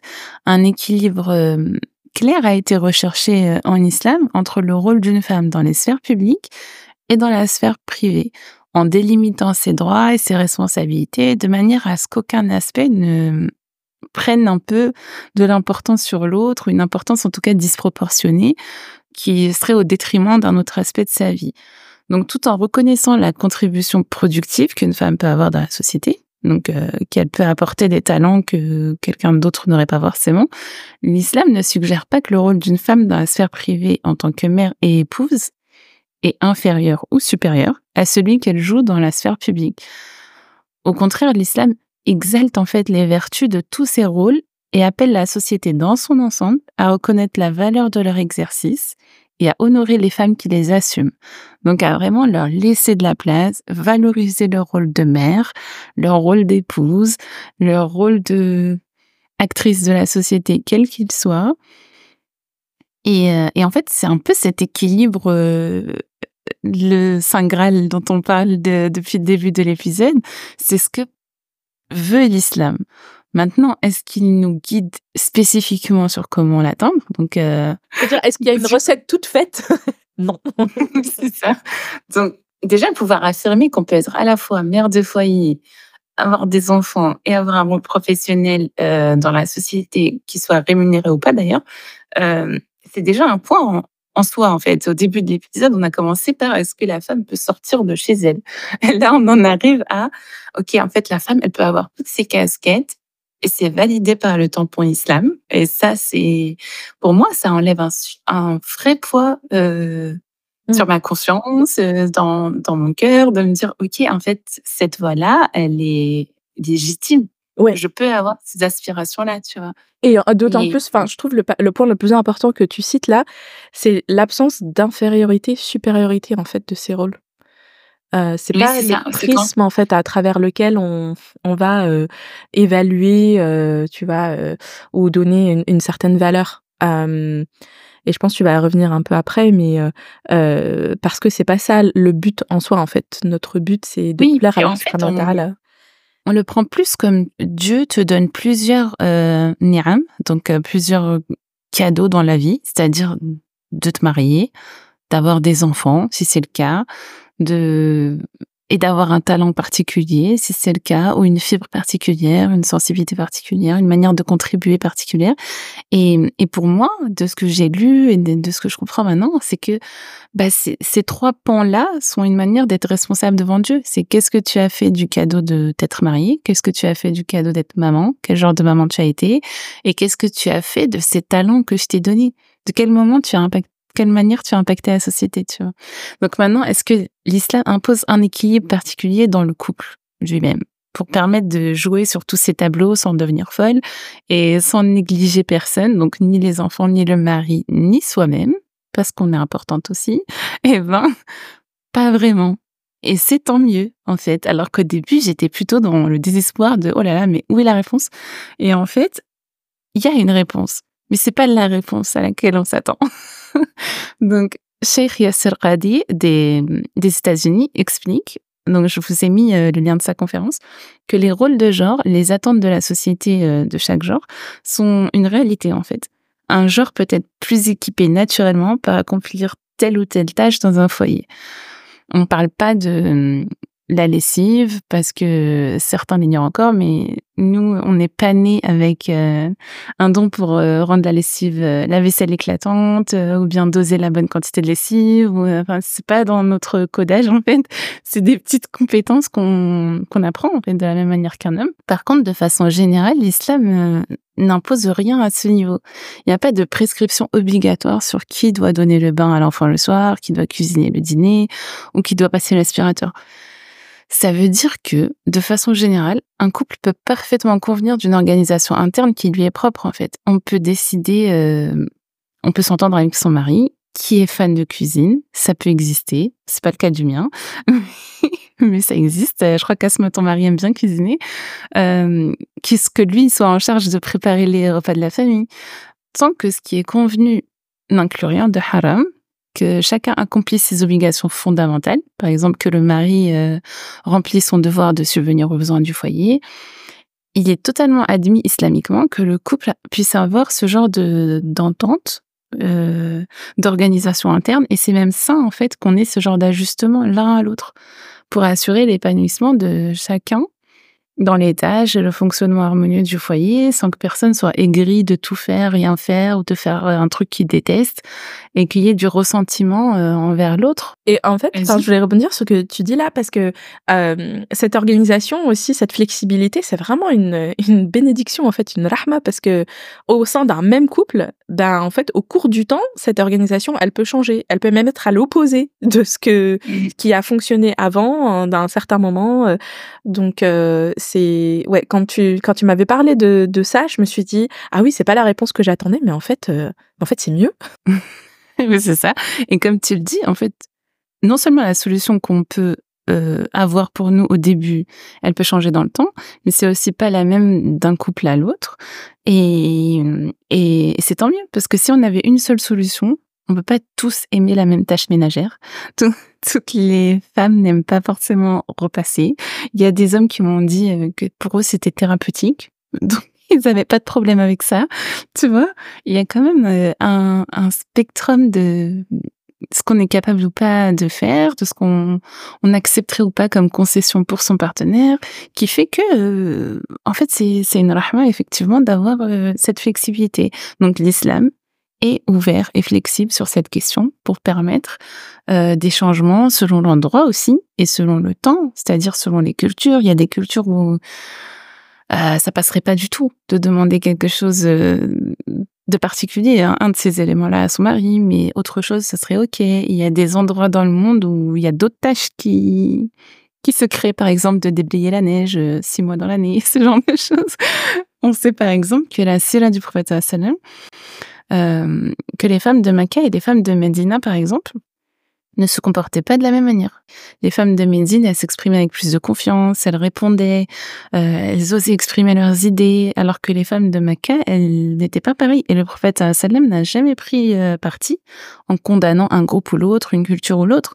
Il a accepté les différences de culture. Donc même si on se réfère en fait au quotidien des femmes de Médine à l'époque comme boussole, et qu'on parce qu'on fait souvent ça, de dire ok, mais il se passait quoi à l'époque du prophète sallam? Et et comme si c'était la réponse pour aujourd'hui, mais c'est pas le cas.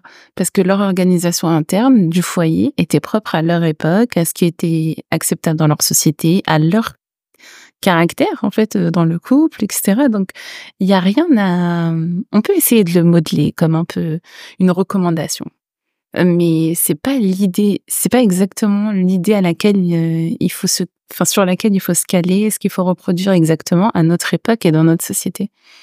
Un, dernier point qui me paraît important, bien qu'on ait déjà couvert beaucoup de choses, euh, c'est une question très tendance en ce moment. On a établi que les femmes ne sont pas et ne devraient pas vouloir être traitées comme des hommes et que le couple a une grande flexibilité pour s'organiser de façon saine, euh, qui convienne aux deux époux.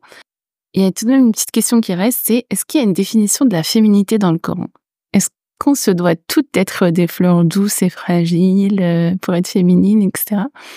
Et euh, j'ai lu un article très intéressant de Dr Tamara Gray, euh, une savante islamique de l'Institut américain Yaqin Institute, qui explique qu'une définition de la féminité selon le Coran inclut des mots tels que la confiance, le courage, l'engagement.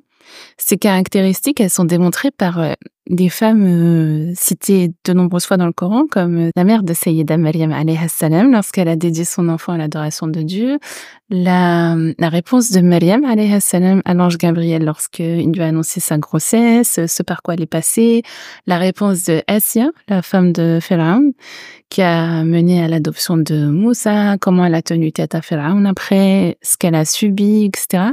C'est des récits de femmes dans le Coran qui démontrent en fait enfin pas une docilité, pas pas ce genre de caractéristiques qui sont plus dans la douceur et l'effacement, mais plutôt une bravoure et une foi euh, déconnectée en fait du statut social, de la pression familiale, de, la pression des pères, du regard des autres, etc.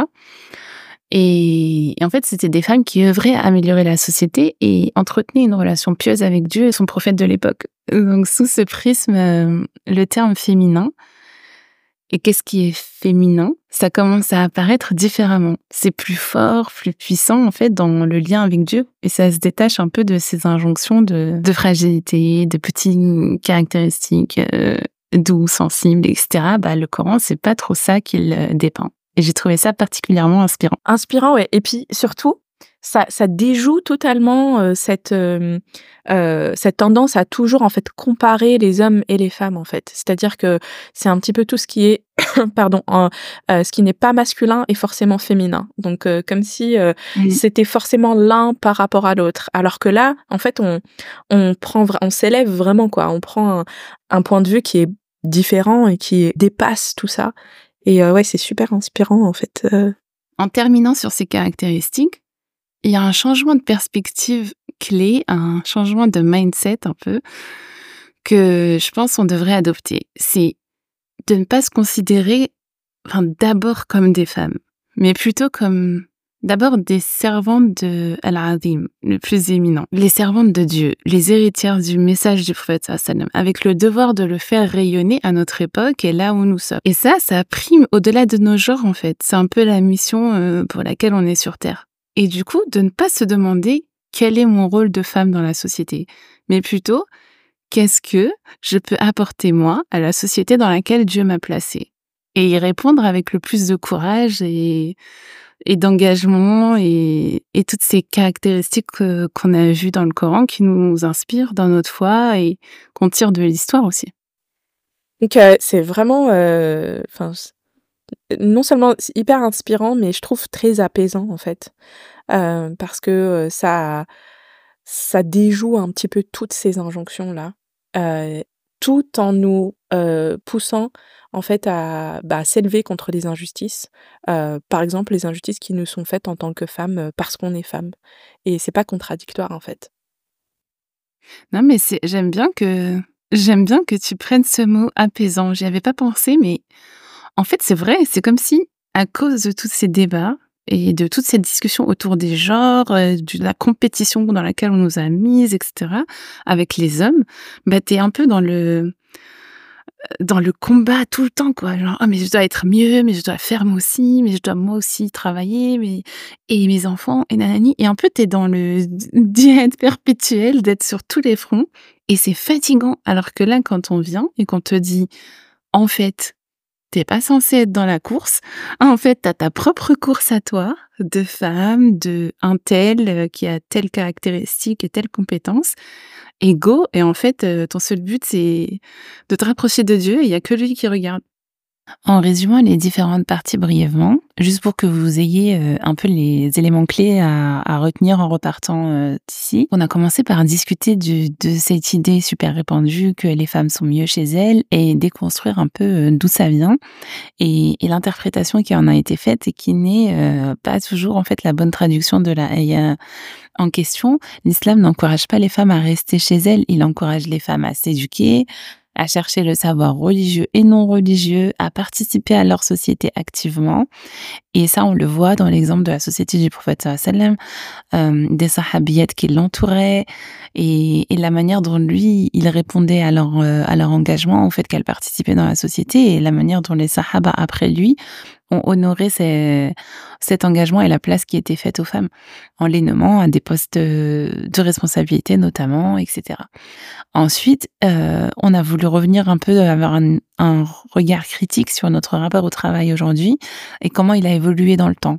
Et en fait, dans le rapport maintenant, il est euh, très fusionnel. En fait, notre identité, elle a fusionné avec euh, ce qu'on fait tous les jours. Et, et c'était pas toujours comme ça. Avant, euh, avant c'était plus un rapport de, de subsistance. C'était le travail, c'était une source de bénédiction pour pouvoir nourrir son foyer, etc.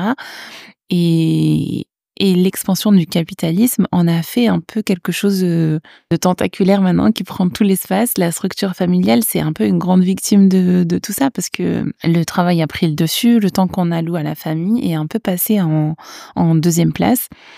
Et, et, en fait, le modèle qu'on a maintenant, ça repose vraiment sur une grande disponibilité, sur euh, travailler un nombre euh, très élevé d'heures, etc. Et, et, après, il y a un peu toute l'évolution de comment les femmes ont progressivement accédé au travail et, et tout ce qui s'est développé autour de ça, de l'image de la femme au travail, de la, de la femme ménagère, etc. Donc, euh, on a voulu de là, revenir un peu sur cette idée, est-ce que les hommes et les femmes sont égaux? Pour savoir, ben, est-ce qu'ils sont censés faire la même chose, travailler de la même intensité, être présents de la même manière au foyer, etc. Et en fait, euh, ce qu'on expliquait, c'est que justement, l'égalité n'est pas totale, c'est-à-dire qu'on est principalement égaux spirituellement, mais on a des besoins différents, on est différents physiologiquement, psychologiquement, et nos besoins spécifiques de femmes ne sont pas toujours euh, reconnus et sont toujours euh, vus ou traités comme des faiblesses à cacher, alors qu'en vérité, c'est c'est plutôt qu'on devrait voir la société comme une société composée de deux êtres euh, différents et qui apportent des choses différentes, qui enrichissent la société différemment. Donc l'idée, c'est de leur garantir une égalité d'opportunités et de pouvoir réellement s'épanouir tous les deux dans leur sphère personnelle, familiale, professionnelle, en reconnaissant ce qui fait un homme et ce qui fait une femme. Et, nous particulièrement, on a des besoins euh, autour de notre physiologie qui sont qui sont différents, autour de notre période, autour de l'accouchement, autour de toutes ces choses-là. Et, et, ça devrait être pris en compte en fait. On ne devrait pas devoir rentrer dans un moule masculin pour euh, faire partie de la société. Euh, et ensuite, du coup, on a discuté de l'évolution de cette vie de famille, justement. Donc, si on est pas, si on devrait participer à la société, que le rapport au travail est devenu un peu toxique au fil du temps et maintenant, et qu'on a invisibilisé nos spécificités de femmes, c'est quoi l'impact sur la vie de famille? Comment notre famille elle a évolué?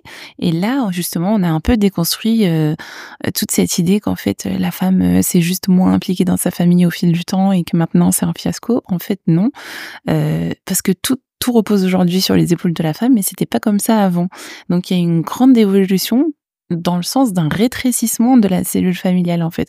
Donc euh, avant c'était des familles beaucoup plus élargies et maintenant c'est des familles nucléaires où tout beaucoup de choses en tout cas reposent sur euh, sur les épaules de la femme et ça a tendance à justement augmenter la fameuse charge mentale, être euh, énorme en fait à gérer pour elle toute seule.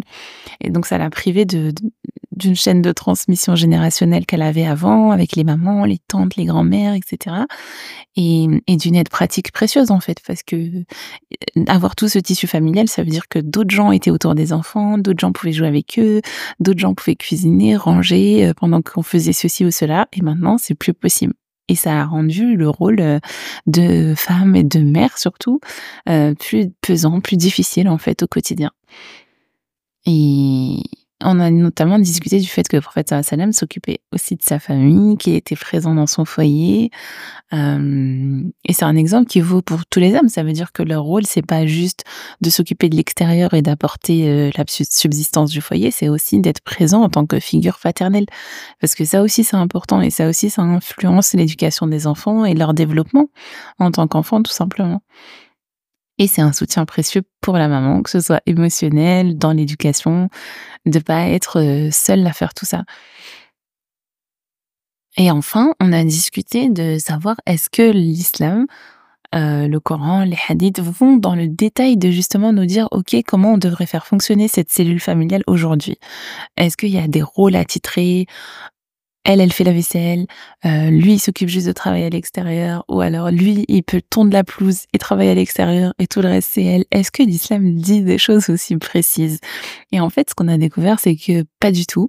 Euh, là où tout le monde s'imagine que la femme, comme il y a effectivement un hadith qui dit qu'elle est euh, un peu la, la la chef d'orchestre un peu du foyer dit ce qui se passe autour des enfants et que l'homme c'est euh, lui le responsable du foyer dans sa globalité, euh, ça veut dire que voilà elle elle s'occupe de toutes les tâches ménagères alors que non en fait l'islam ne régule pas euh, le petit détail des, des, de la répartition des rôles dans le foyer. Il y a rien qui est figé là-dedans et la diversité des couples en fait ça implique une diversité de solutions et d'alternatives selon les binômes. Euh, si moi j'aime faire ci que lui il aime faire ça, on peut s'entraider de telle et telle manière. Donc en fait ne pas avoir cette concurrence entre hommes et femmes et avoir cette ouverture de se dire ok qu'est-ce qui fonctionne pour mon couple, pour mon, mon conjoint, ma conjointe, euh, comment on peut s'entraider, quelles tâches moi je peux prendre en charge, etc. Et ben ça fait qu'on a un foyer plus équilibré qui fonctionne où, euh, on a du, la femme elle peut avoir un peu de temps pour s'épanouir elle aussi, pour elle aussi faire certaines tâches mais dans la mesure du raisonnable.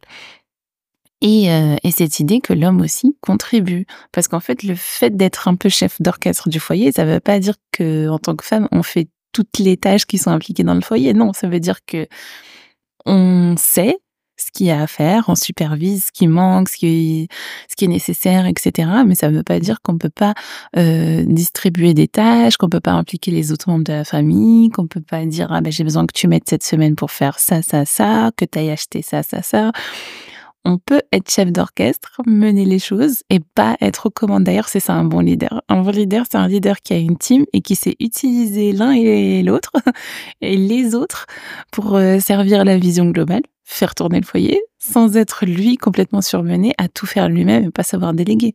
Et ensuite, le fait que l'homme soit lui responsable euh, du foyer dans sa globalité, c'est comme on le disait dans l'épisode 1 sur le fait d'être awam, c'est-à-dire que il est censé savoir aussi ce qui se passe dans son foyer, est-ce que tout le monde va bien, est-ce que sa femme est surmenée, euh, il doit mettre la main à la pâte du coup pour aider, est-ce que est-ce que tout le monde, euh, enfin ses enfants vont bien, passer du temps avec eux, s'assurer du bien-être de tout le monde, bah tout ça, ça demande un minimum de présence et d'implication. Et, voilà, du coup, c'était un épisode vraiment dense, mais avec beaucoup de choses à, à, réfléchir et en fait à prendre du recul et se dire, OK, c'est quoi mon rapport euh, au foyer aujourd'hui? C'est quoi mon rapport à mon travail? Est-ce qu'il y a quelque chose qui empiète euh, sur une partie ou l'autre, sur ma spiritualité, c'est quoi le temps que j'alloue à ma connexion avec Dieu? Tout ça, c'est important. Et du coup, l'idéal, c'est de trouver un, un équilibre pour qu'on puisse se sentir épanoui spirituellement et dans son couple et dans sa famille plus large en incluant les enfants et en tant que femme dans, dans notre rôle dans la société. Donc euh, c'est un ajustement qui peut prendre du temps, de la réflexion, mais c'est l'idéal pour continuer sur le long terme avec un épanouissement durable, Sharma, et une vraie progression. Donc euh, voilà, ça ne veut pas dire que ce que font les autres autour de nous, c'est la solution. Au contraire, ça veut dire que toute cette réflexion-là, en fait, ça peut mener à avoir une organisation qui nous est propre, de se dire, OK, moi, pour fonctionner, pour être une bonne maman, pour être présente d'une manière qui me convient auprès de mes enfants, j'ai besoin de, par exemple, travailler à mi-temps. J'ai besoin euh, d'avoir une journée dans la semaine où je ne touche à aucun mail, où je suis totalement disponible à la maison. Euh, ça peut être, je sais pas, le dimanche matin, moi, j'ai besoin que ce soit du temps que pour moi. Euh, j'ai besoin que de 9h à 11h, je suis dans une spirituelle, une bulle de spiritualité, personne me dérange. Et du coup, le foyer s'organise un peu autour de bah, ce que ce chef d'orchestre, euh, maman, a décidé euh, qui pouvait fonctionner pour la maison en prenant en compte les besoins des uns et des autres, etc. Donc c'est aussi à nous, à nous, en fait, en tant que femmes, de réclamer cet espace-là et ce pouvoir-là, de dire, OK, j'ai besoin de ça, ça, ça, et voilà comment on peut restructurer le foyer, voilà comment on peut s'organiser, de discuter avec son partenaire, euh, avec son conjoint, de trouver ce terrain d'entente, de ce que lui peut faire. En fait, au final, c'est une réflexion, euh, c'est une participation de tous, mais quand elle n'existe pas déjà, c'est aussi notre responsabilité de la demander, et deux fois, euh, des fois, il suffit juste de faire ça pour que les autres soient, soient volontaires et que tout le monde contribue et qu'on retrouve tout de suite un équilibre où on peut reprendre son souffle et trouver de la joie au quotidien, Merci Selma pour ce récap de cet épisode qui était quand même assez dense. On espère qu'il vous a plu et qu'il vous a apporté euh, des réponses. Euh, en tout cas, Selma et moi, on a beaucoup aimé euh, le préparer, on a beaucoup appris. et comme je disais, en tout cas, pour moi, ça, m'a apporté des réponses et apaisé à différents niveaux. N'hésitez pas à nous laisser plein d'étoiles sur les plateformes de podcast sur lesquelles vous nous écoutez. Euh, nous laisser plein de commentaires et euh, vous pouvez également interagir avec nous à travers nos réseaux sociaux, notamment Instagram. On est toujours ravis de recevoir vos commentaires et de prolonger la discussion à travers les réseaux sociaux. On vous donne rendez-vous, Inch'Allah, pour le prochain épisode qui sera sur l'art en islam. Euh, un sujet qui promet d'être super intéressant. J'ai personnellement déjà entendu beaucoup de fois que les femmes ne pouvaient pas chanter, que euh, il y avait des formes de dessin qui étaient interdites, euh, notamment qu'on pouvait pas dessiner, par exemple, les êtres vivants, des choses comme ça. Et, de l'autre côté, j'ai trouvé des livres islamiques, par exemple, pour enfants, où il y a des personnages totalement dessinés et tout. Donc, au final, euh, on connaît pas trop les règles autour de ça, qu'est-ce qui est qu'est-ce qui l'est pas, d'où viennent ces prescriptions, euh, lesquelles sont vraies, lesquelles sont euh, discutées. Et en fait, ça en fait quelque chose de très intéressant, surtout qu'il y a, il y a beaucoup de femmes qui ont la fibre artistique. Euh, et qui ont dû faire le choix, par exemple, de ne pas étudier euh, ça, ne pas développer leur art, ne pas jouer d'un instrument particulier, renoncer au chant, par exemple.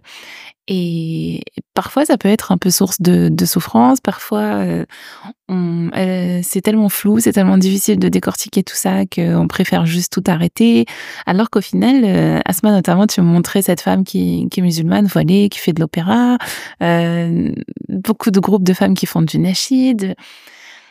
Et du coup, bon, on a un peu cette curiosité de creuser, euh, de creuser ce sujet. Donc, si vous avez la fibre artistique ou ce sujet vous a intéressé, que vous avez vos propres questionnements, vous avez délaissé certaines formes d'art euh, qui vous tenaient à cœur en pensant que c'était pas possible ou, euh, ou que vous avez encore des petites interrogations sur le sujet de temps en temps ou, ou au contraire que vous avez découvert des choses qui vous ont euh, bluffé, épaté sur l'art en islam, sur euh, comment il a évolué dans l'histoire, sur les grandes poétesses islamiques par exemple, et que vous avez envie de partager un peu euh, ce ressenti, ce vécu, vos idées avec nous, n'hésitez pas, laissez-nous votre témoignage, ça serait vraiment génial d'avoir un peu vos, vos feedbacks à vous, de savoir un peu par quoi vous êtes passé là-dessus et qu'on puisse aborder tout ça ensemble au prochain épisode, Inch'Allah. Et on vous dit à bientôt, Inch'Allah. Fi amanillah. Que Dieu vous protège.